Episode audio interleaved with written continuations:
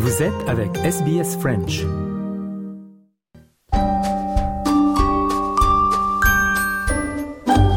Bonjour et bienvenue dans notre rubrique Le mot de la semaine de SBS Easy French. Audrey Bourget avec vous. Cette semaine, notre mot est voix, qu'on peut traduire par voice ou vote en anglais.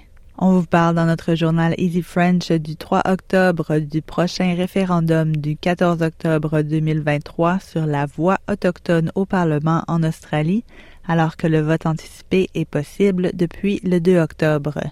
Ce référendum est sur toutes les lèvres depuis quelques mois au pays et on continuera bien sûr de vous informer sur le sujet au cours des prochaines semaines.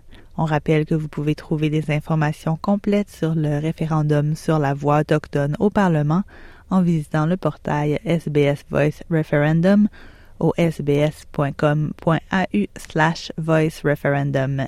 Le dictionnaire Larousse parle de la voix comme de la faculté d'émettre des sons chez les humains et certains animaux.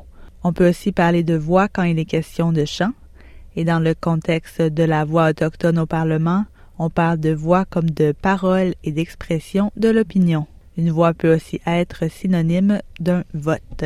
Le type de voix dont vous parle maintenant s'écrit V-O-I-X. Mais attention, il a un homonyme, donc un mot qui se prononce de la même façon, qui s'écrit V-O-I-E et qui a un sens différent.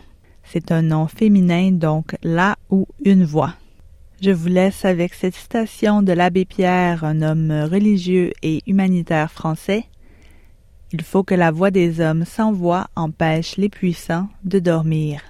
Voilà, c'était le mot de la semaine. Je vous invite à écouter nos autres mots de la semaine ainsi que les journaux Easy French sur le site web de SBS French et sur toutes les plateformes. À la semaine prochaine.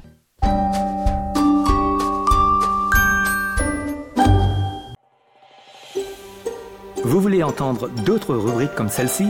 Écoutez-les sur Apple Podcasts, Google Podcasts, Spotify ou n'importe où où vous obtenez vos podcasts.